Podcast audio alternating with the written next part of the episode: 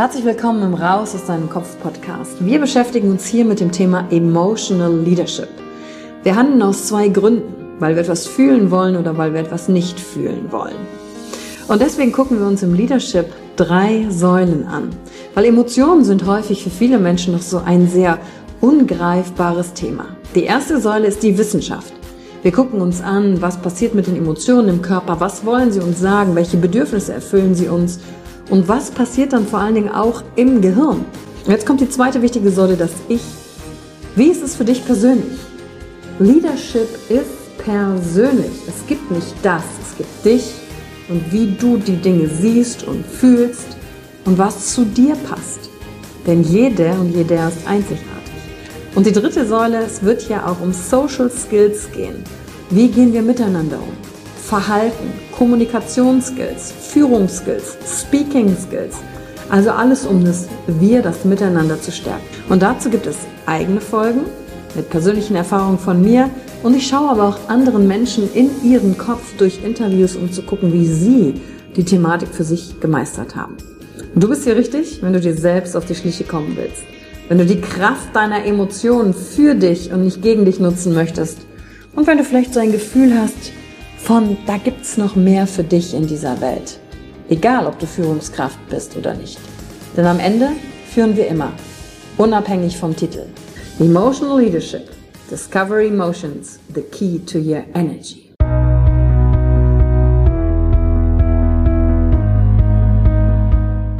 Hallo und herzlich willkommen bei einer neuen Folge von deinem Podcast Raus aus deinem Kopf. Hier holst du dir dein Wissen und deine Inspirationen rund um das Thema emotionale Intelligenz und Kompetenz. Danke fürs Einschalten. Viel Spaß mit der heutigen Folge.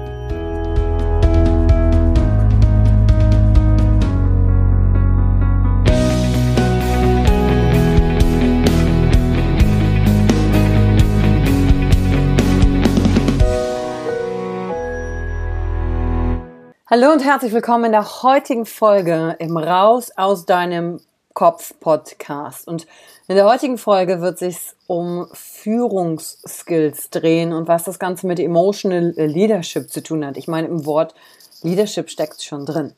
Aber die heutige Folge richtet sich vor allen Dingen an die Unternehmer unter euch, diejenigen, die Teams leiten oder das in Zukunft gerne auch mal machen wollen. Denn mit einer Sache musst du vor allen Dingen ja umgehen können. Worum geht es bei Leadership eigentlich wirklich? Was musst du als Führungskraft eigentlich wirklich handeln? Und die Standardantwort, die in ganz vielen Bereichen gelehrt wird, ist natürlich, okay, du musst Management äh, beherrschen, du musst Systeme beherrschen, Prozesse musst du etablieren, du musst vielleicht Skalierungssysteme haben. Aber was die meisten halt vergessen und nicht in den Mittelpunkt stellen, ist natürlich, wer arbeitet denn im Unternehmen? Das sind die Menschen. Und was bringen sie mit? Sie bringen mit ihre Emotionen, ihre Erlebnisse, ihre Erfahrungen und ihr Leben. Das heißt, als Führungskraft, ob du nun in einem Unternehmen in einem Rahmen bist oder dich selbstständig machen willst oder in einem kleinen Team arbeitest oder ihr privat euch an einem Projekt angeschlossen habt, das ihr charity-mäßig macht. Wann immer du mit Menschen es zu tun hast und vor allen Dingen, wenn du gerade im Lied bist, dann musst du mit einer Sache umgehen können. Und das sind die Emotionen die Erlebnisse, die jeder mit in den Raum reinbringt. Und die meisten von uns haben schmerzhafte Erfahrungen in der Vergangenheit gemacht. Beabsichtigt oder unbeabsichtigt durch andere sind wir immer wieder in Situationen geraten, die Schmerz verursacht haben. Seien zu Sätze wie ich gehöre nicht dazu, du kannst das nicht, bloßgestellt werden von Lehrern an der Tafel, bloßgestellt werden von Eltern vor Freunden oder vor Freunden untereinander, betrogen oder belogen werden. Der Punkt ist, wir reden halt nur ganz häufig nicht darüber. Ich meine, äh, wenn du diesen Podcast hörst, hast du schon gemerkt, hier rede ich über ganz viele dieser Themen, worüber Mann, wer auch immer dieses Mann eigentlich sein soll oder dieser Mann eigentlich sein soll, nicht redet. Denn nur weil wir ja nicht über die Thematiken reden, heißt es ja nicht, dass sie nicht im Raum sind, dass die Menschen, mit denen du zu tun hast, so etwas nicht mitbringen.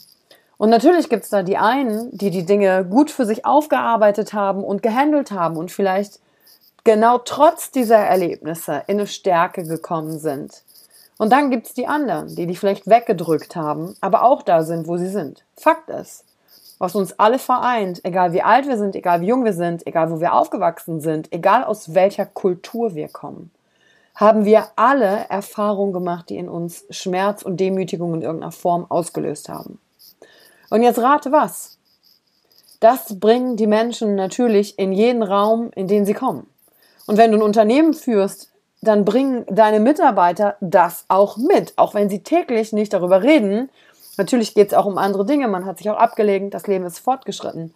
Nur das ist das, diese, diese unbekannte Stimme, die im Kopf der Mitarbeiter, der Teammitglieder spricht, sobald du mit denen in Interaktion gehst. Das ist der Teil des Unterbewusstseins, das viele Entscheidungen lenkt, die einem selbst gar nicht bewusst sind. Und wen lenken die in allererster Linie? Natürlich mich selbst. Das heißt, der allererste Schritt, um als Führungskraft mit allem umgehen zu können, was im Raum ist, damit wir uns wieder der Mission anfokussieren können, damit wir Ergebnisse produzieren können, damit wir Resultate schaffen, beginnt natürlich bei mir, bei meinem eigenen Emotionsmanagement, bei meinen eigenen Aufarbeitung der Themen. Und einige Reaktionen, wenn ich über so etwas spreche, sind dann ganz typisch. In den Köpfen geht dann Folgendes vor. Die sagen dann, ja, also ich habe alles im Griff. Nee, bei mir läuft alles super. Und wenn du dann zwei, drei Fragen stellst und sagen, ja, okay, das kann ja sein. Aber guckst du nur nicht hin oder ist da nicht wirklich noch was? Denn gerade in Deutschland ist es noch nicht so verbreitet, sich zum Beispiel einen Coach zu nehmen. Ich meine, jeder gute, wenn wir jetzt eine auf, auf, die, auf den Sport gucken, jeder gute Fußballverein hat doch einen Coach und einen Trainer. Und meine Frage ist, sind die einzelnen Spieler, zum Beispiel FC Bayern München oder, oder Dortmund oder wer auch immer, irgendein anderer Fußballverein, die Spieler können doch spielen. Um überhaupt in dieser Liga spielen zu können, musst du ja schon einige Skills beherrschen, oder nicht?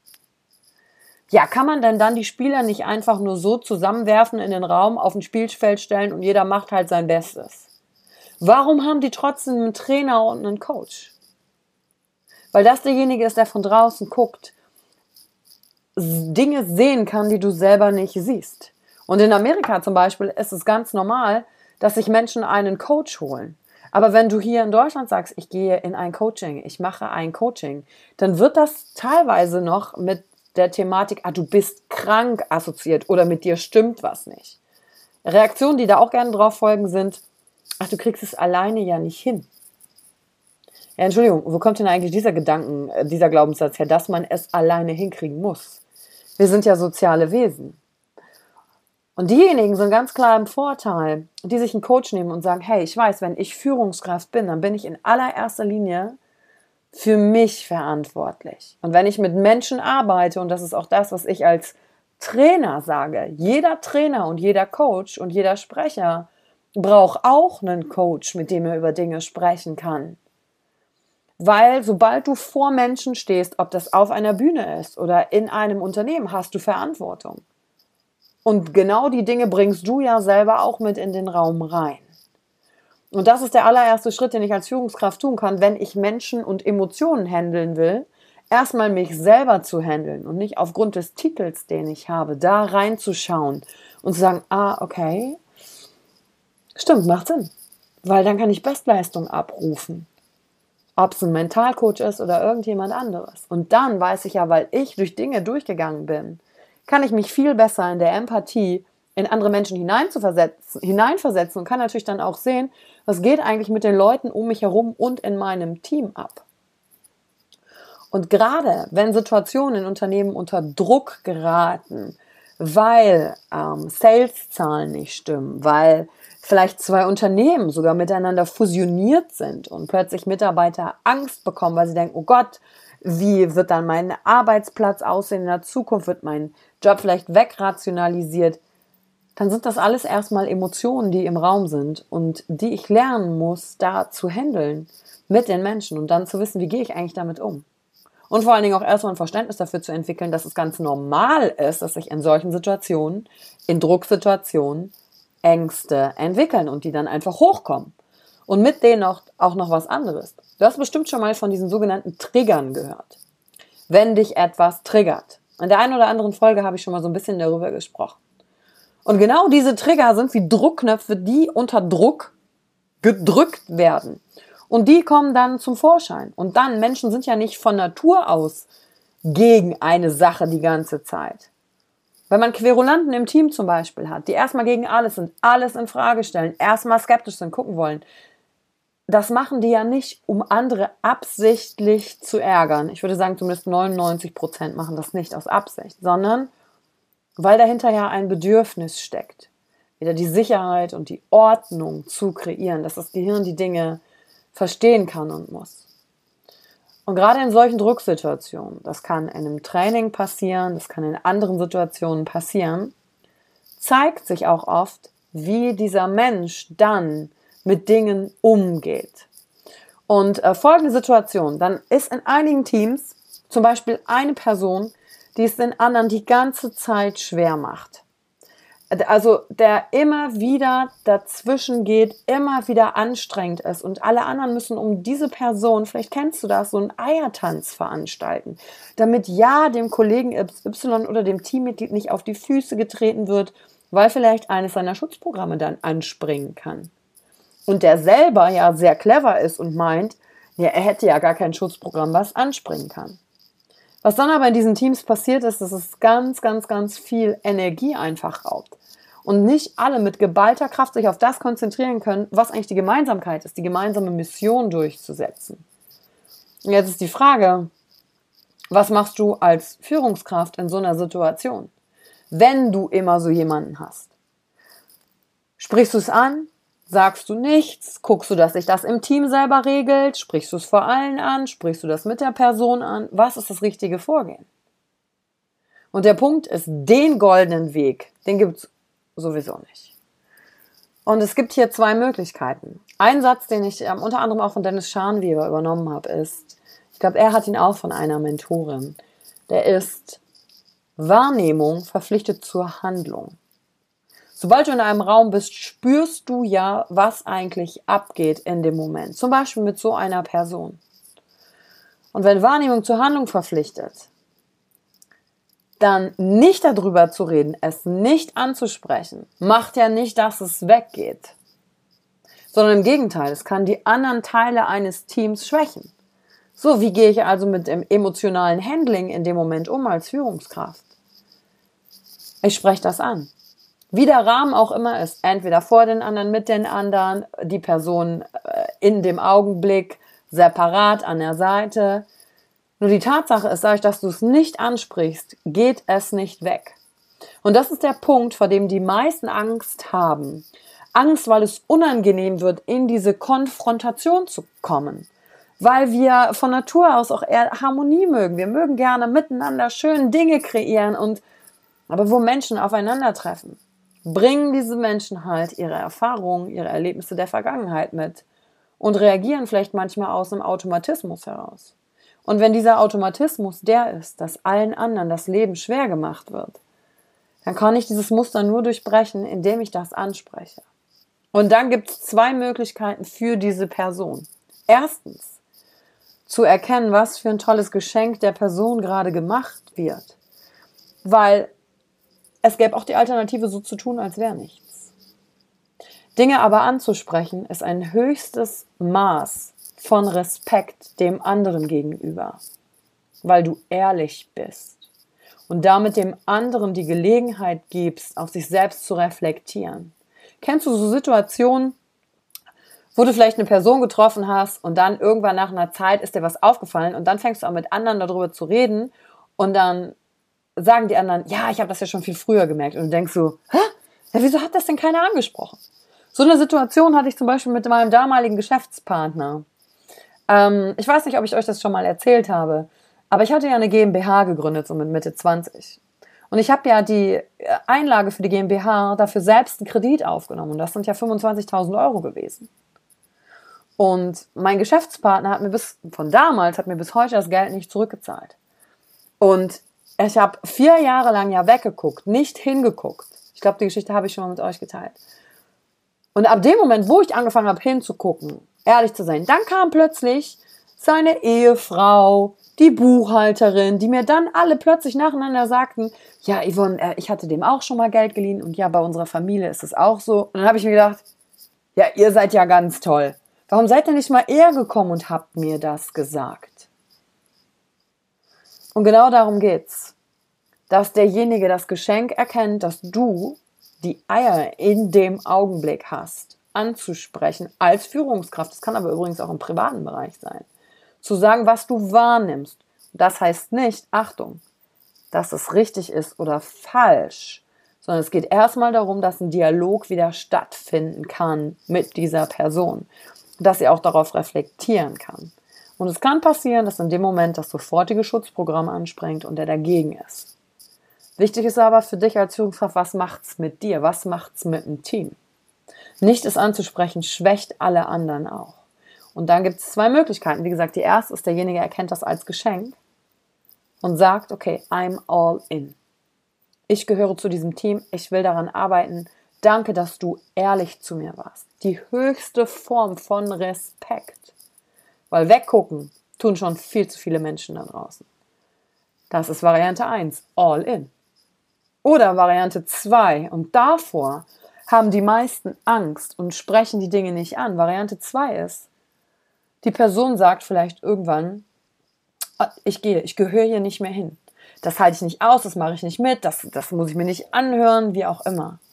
Wichtig ist, dass das natürlich respektvoll gesagt wird.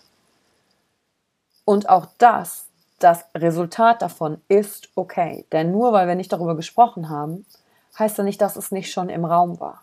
Das heißt, unter solchen Drucksituationen, wenn eine Firma zusammengeschweißt wird, weil neue Ideen vielleicht präsentiert werden sollen, weil wir Pläne brauchen, um Veränderungen zu haben, weil äh, andere Abteilungen gegen einschießen oder was auch immer der Grund sein könnte. Sobald der Druck sich von außen erhöht, kommt sowieso hoch, was schon da ist. Und die Person kann in beiden Fällen für ihr Verhalten Verantwortung übernehmen. Sie muss nur eine Entscheidung für sich treffen und sagen, hey, ich sehe es als Einladung. Entweder mache ich auf die Gruppe und dich einen Schritt zu und bin wieder all in, weil es geht nicht um mich, sondern um die Sache. Und danke, dass du das mit mir geteilt hast. Oder die Person geht all out. Und ganz ehrlich, manchmal ist es vielleicht gut, wenn eine Person geht. Weil der, der Rest des Teams kann dadurch gestärkt sein. Und manchmal ist es schön, wenn die Person sich endlich entschieden hat, zu bleiben und dann das innere Drama aufhört, das innere Hin und Her, womit derjenige sich selbst und das Leben schwer macht und sagt, okay, ich packe jetzt hier all meine Energie in unsere Sache. Beide Ergebnisse sind mega, weil die bringen Klarheit. Und Klarheit ist das, was du im Emotional Leadership brauchst, das Drama aufzudecken weil es ist sowieso im Raum, es ist sowieso in deinem Unternehmen. Und kannst du dir vorstellen, gerade wenn du vielleicht schon ein kleines Unternehmen hast, ein kleines Team, wie cool es dann ist, wenn die Leute alle so miteinander umgehen, respektvoll, zusammenhalten, ehrlich sind, wie viel sich da bewegen kann. Alles kann sich da bewegen, alles. Und dann bist du nur noch von Menschen umgeben, wo du weißt, wie toll ist das denn? Wir sind gegenseitig hier um aufeinander aufzupassen, um uns daran zu erinnern, dass jeder in jedem Moment hier sein Bestes geben kann. Und da sind Phasen, da können einige nicht. Und dann sind die anderen da und sprechen das an. Weil warum ich nicht kann, hängt mit irgendwas vielleicht auch aus meiner Vergangenheit zusammen. Und dann ist das geklärt und dann kann es weitergehen, volle Fahrt voraus. Und das wird für die heutige Folge. Und wenn du die teilen magst, vielleicht mit jemandem, den du kennst, dein Unternehmen hast, dann freue ich mich natürlich sehr. Ich finde gerne klare Worte und ich hoffe, du konntest auch von heute wieder was mitnehmen. Und Emotional Leadership, das fängt immer bei wem an? Bei dir selbst, bei mir selbst. Und wenn du in die Richtung weitergehen willst, dann lade ich dich ganz herzlich ein, zum Emotional Experience Day zu kommen oder im Rediscover You Online-Kurs reinzuschauen und mitzumachen, Erlebnis für dich mitzubringen. Weil das Leben ist Wachstum. Und genau geht es darum, dich selbst zu erleben mit deinen Emotionen, wo du dir selbst vielleicht Muster baust, die so nicht passen, die dich künstlich klein halten, die dich irgendwann mal dahin gebracht haben, wo du bist, aber die vielleicht heute genau der Grund sind, warum du nicht weiterkommst. Danke dir, ich freue mich auf deine Bewertung auf iTunes und bis zur nächsten Folge. Danke für die Zeit, die du dir heute genommen hast, um dieser Folge zuzuhören. Damit hast du wieder etwas für dich getan, das dir niemand nehmen kann. Und wenn dir etwas aus dem Podcast gefallen hat, bewerte ihn gerne und teile ihn mit anderen Menschen, die dadurch auch wachsen können. Wenn du Fragen hast oder dir eine Folge zu einem bestimmten Thema wünschst, schreib mir auf Instagram oder Facebook. Ich freue mich von dir zu hören. Deine Yvonne. Danke, dass du dir heute die Zeit genommen hast, reinzuhören. Die Folge hat dir gefallen? Dann lass mir doch eine Bewertung da.